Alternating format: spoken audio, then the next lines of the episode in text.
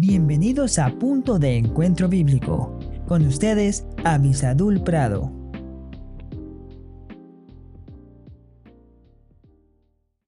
Hola, hola, damos gracias a Dios por esta oportunidad que nos da de estar juntos nuevamente aquí en su palabra.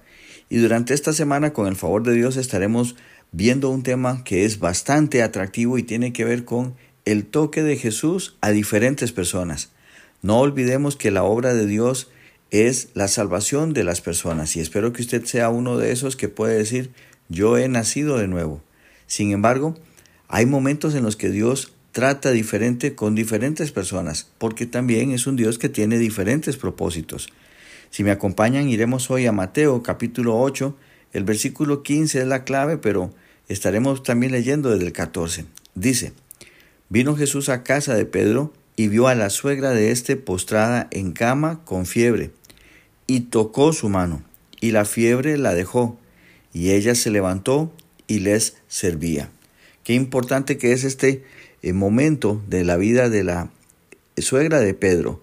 Y entonces resulta que ella está en cama, enferma, postrada, pero vea usted el versículo 15 que dice, y tocó su mano.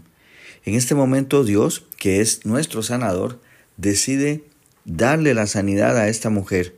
Ella estaba postrada en la cama, evidentemente tendría alguna enfermedad bastante importante para que ella estuviera allí postrada y estuviera con fiebre, pero Jesús decide tocarla para salvarla. ¿Y qué sucede?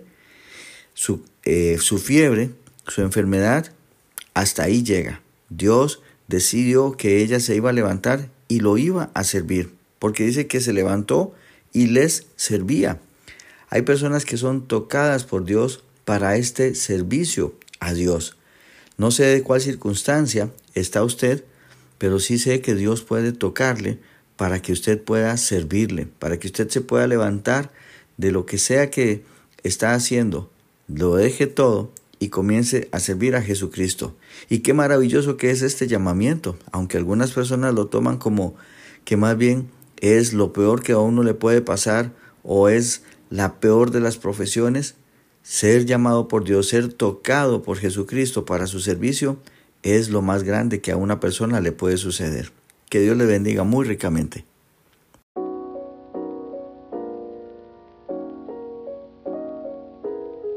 Si este podcast te fue de bendición, déjanoslo saber a nuestro correo electrónico punto de encuentro bíblico 1717 arroba gmail.com. No olvides suscribirte comentar, dar me gusta y compartir este podcast. Que el Señor te bendiga.